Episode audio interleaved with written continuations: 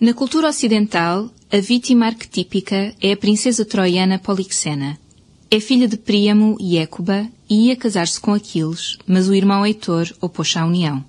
Aquiles entrou às escondidas no templo de Apolo para a ver, mas foi descoberto e assassinado.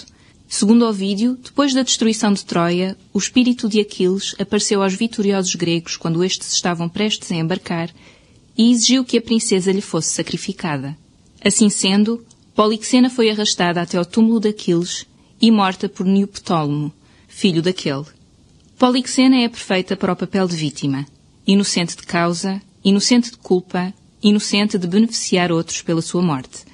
Uma página em branco que assombra o leitor com perguntas por responder.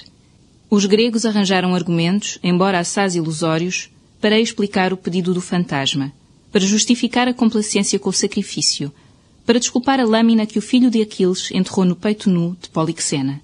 Mas nenhum argumento nos consegue convencer de que a morte dela foi merecida. A essência da sua condição de vítima, de todas as vítimas, é a injustiça.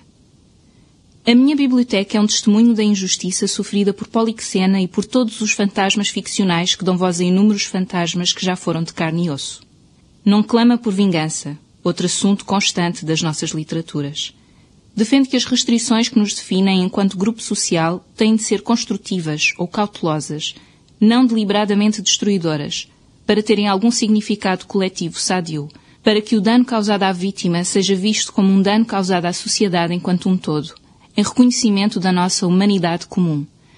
Como diz um ditado inglês, não basta fazer justiça, é preciso mostrar que se faz justiça.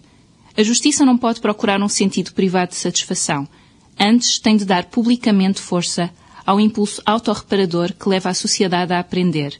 Se a justiça acontecer, talvez haja esperança, mesmo que enfrentemos uma divindade aparentemente caprichosa.